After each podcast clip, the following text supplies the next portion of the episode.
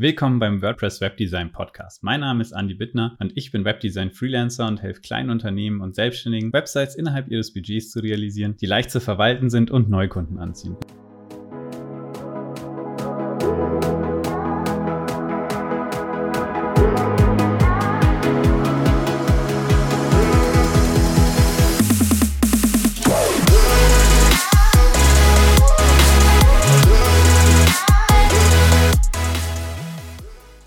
In der heutigen Folge geht es um Divi. Wieso benutze ich Divi? Was ist Divi überhaupt? Was sind die Vor- und Nachteile von Divi? Aber bevor ich zu Divi komme, habe ich mir gedacht, erzähle ich dir erstmal was über WordPress, für den Fall, dass du noch nie mit WordPress gearbeitet hast. WordPress ist ein sogenanntes Content Management System, auch CMS genannt. Das heißt so viel wie es ist einfach ein Verwaltungssystem, mit dem du die Inhalte deiner Webseite oder einer Webseite verwalten kannst. Eine WordPress-Webseite unterteilt sich immer in zwei Bereiche, in das normale Frontend, das jede Webseite hat.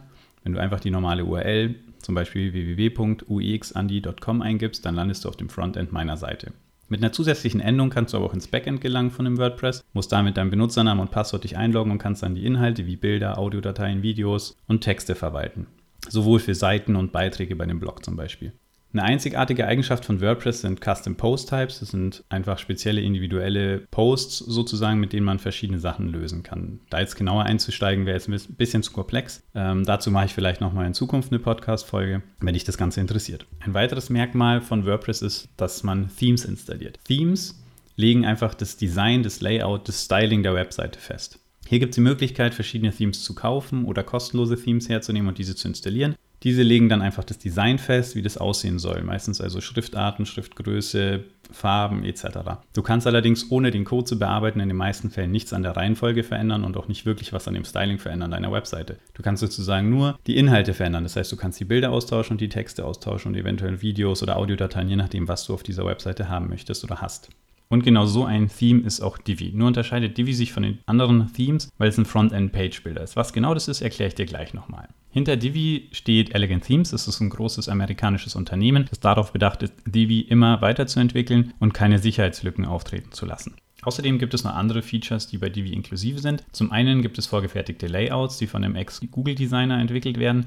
Das heißt, auch bei geringem Budget von verschiedenen Projekten kann man damit wirklich hochwertige und wirklich gute Websites entwickeln. Außerdem ist ein Riesenvorteil AB-Split-Testing. Das bedeutet, man kann verschiedene Sachen entwickeln. Man kann zum Beispiel einen Button in zwei Farben machen und der Button, die eine Farbe wird dann an die eine Hälfte der Besucher ausgespielt und der andere Button an die andere Hälfte ausgespielt und dann kann man danach analysieren, welcher Button öfter geklickt wird. Das kann in verschiedenen Bereichen angewendet werden und kann Aufschluss darauf geben, warum gewisse Conversions nicht, Conversion-Ziele nicht erreicht werden und wie man diese eben dann verbessern kann und erreichen kann. Außerdem gibt es noch zusätzliche Plugins, die man kostenlos verwenden kann. Eins davon ist zum Beispiel das Bloom-Plugin. Damit kann man ganz einfach Newsletter-Pop-ups entwickeln. Das heißt, wenn man irgendwie automatische Pop-ups haben möchte, die nach einer gewissen Zeit dem Besucher aufploppen, damit er sich zu einem Newsletter anmelden kann, dann kann man das damit ziemlich einfach entwickeln. Zudem gibt es noch das Monarch-Plugin. Das Monarch-Plugin ist ein Social Media Sharing-Plugin. Bedeutet, Hierüber werden Schaltflächen ziemlich einfach eingebunden und wirklich gut aussehend eingebunden, mit denen man bei einem Blog zum Beispiel den Blogbeitrag einfach ganz einfach über Social Media teilen kann. Also zum Beispiel über Facebook, Twitter oder andere Social Media Plattformen kann der Beitrag dann einfach geteilt werden. Divi hat zudem eine WooCommerce-Integration. WooCommerce ist ein Plugin von einem anderen Anbieter, das dafür hergenommen wird, wenn man Online-Shops machen will.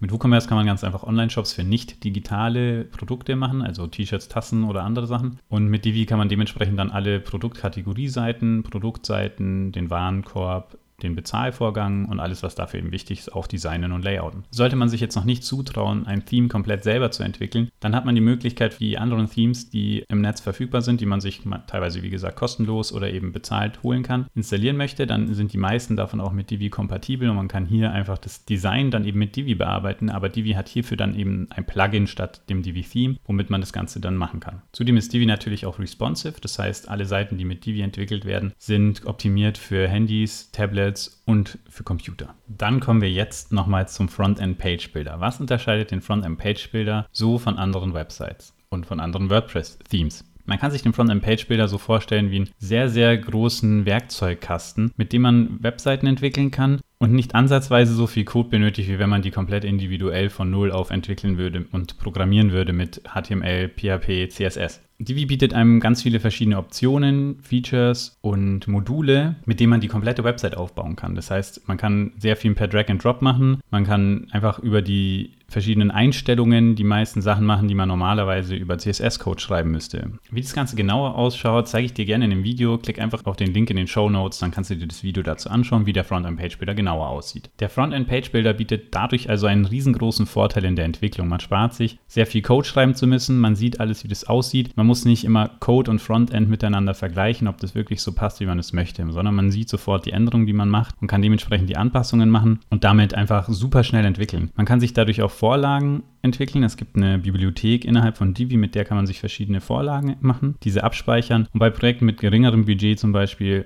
auf diese Vorlagen zurückgreifen und dadurch wirklich in kürzester Zeit eine fertige Webseite entwickeln. Ein weiterer Vorteil ist, man kann zum Beispiel für Webseiten oder Blogs, bei denen neue Unterseiten erstellt werden sollen oder Blogbeiträge erstellt werden sollen, individuelle Blöcke entwickeln, mit denen man jede Seite und jeden Blogbeitrag individuell gestalten kann. Man ist also nicht auf ein vorgelegtes Template, also eine vorgefertigte Vorlage angewiesen und kann jeden Beitrag nur mit dieser Vorlage entwickeln bzw. erstellen, sondern man hat dadurch die Möglichkeit, wirklich jeden Beitrag und jede Seite super individuell zu gestalten. Dadurch ermöglicht dir Divi einfach eine unglaubliche Unabhängigkeit und Freiheit von dem Entwickler. Du kannst jede Änderung, die du machen möchtest, eigentlich selber machen, ohne dafür auch noch Codekenntnisse zu benötigen. Das heißt, du kannst es meist einfach per Drag and Drop machen. Man kann sich das Ganze auch wirklich wie in einem Word-Dokument vorstellen. Man kann einfach irgendwo reinklicken in ein Textfeld, kann den Text anpassen, auf Bestätigen klicken und man sieht sofort die Auswirkungen. Normalerweise, wenn man mit WordPress arbeitet, funktioniert das Ganze so, dass man einen Tab offen hat, in dem hat man das Backend, einen Tab, in dem hat man das Frontend. Man führt seine Anpassungen im Backend durch,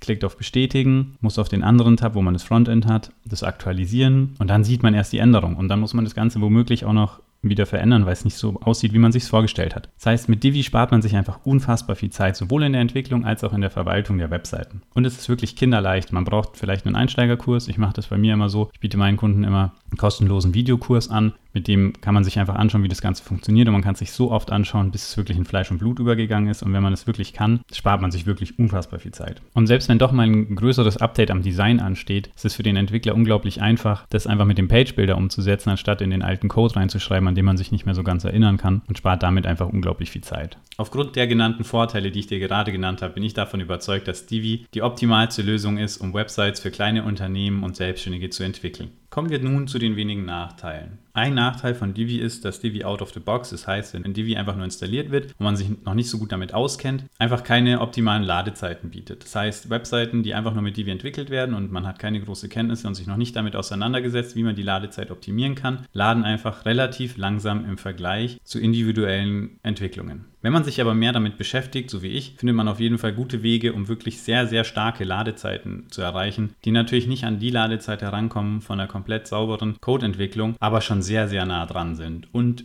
durch die Zeitersparung und die Effizienz kann man das wirklich vernachlässigen, den kleinen Unterschied. Aus meiner Erfahrung, ich habe zum Beispiel mit WP Rocket, Cloudflare, also einem Content Delivery Network und einem virtuellen Server Ladezeiten von 1 bis maximal 2 Sekunden erreicht. Und selbst mit einer Entwicklung ohne Page Builder und rein auf Code basierend schafft man es maximal auf 0,7 Sekunden. Also ich finde, eine halbe Sekunde kann man auf jeden Fall für die Effizienz vernachlässigen. Ein weiterer kleiner Nachteil ist, dass die Entwicklung per Divi zwar leicht zu lernen ist, aber in meinen Augen wirklich schwer zu meistern. Man kann auf jeden Fall gute Websites hinbekommen in relativ kurzer Zeit und auch mit wenig Zeitaufwand. Aber wenn man wirklich richtig gute, optimale Seiten entwickeln möchte, die wirklich neue Kunden anziehen und wirklich alle Ziele erreichen, die man sich setzt, da muss man sich da schon mehr auseinandersetzen. Und ich glaube, da reicht einem dann die Zeit nicht, neben dem Tagesgeschäft sich darum zu kümmern, sondern man sollte sich wirklich einen Experten zu Rate ziehen. Ein weiterer Nachteil ist, dass Divi mit sehr vielen Shortcodes arbeitet und dadurch die Inhalte, die über den Frontend-Bilder eingefügt werden, meistens nicht in der Datenbank landen und so, somit nicht exportiert werden können und auf eine neue Webseite übertragen werden können.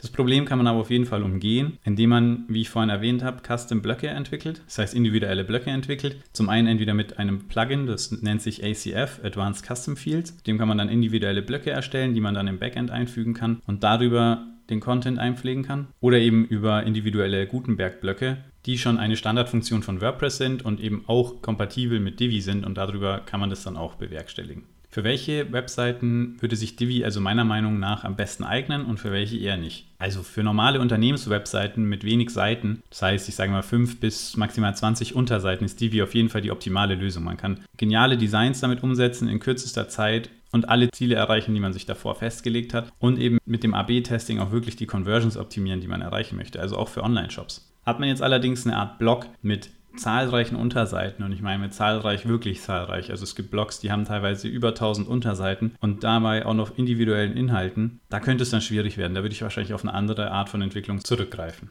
Zusammenfassend würde ich also sagen, dass Divi einem wirklich sehr viel Zeit in der Entwicklung sparen kann, man damit dennoch höchst professionelle Webseiten erstellen kann und gerade in der Verwaltung unheimlich viel Zeit spart und auch jemanden ohne viel Hintergrundwissen im Bereich Web es wirklich leicht macht, die Webseite zu verwalten, Inhalte zu ändern und anzupassen und damit nicht mehr auf Entwickler angewiesen zu sein.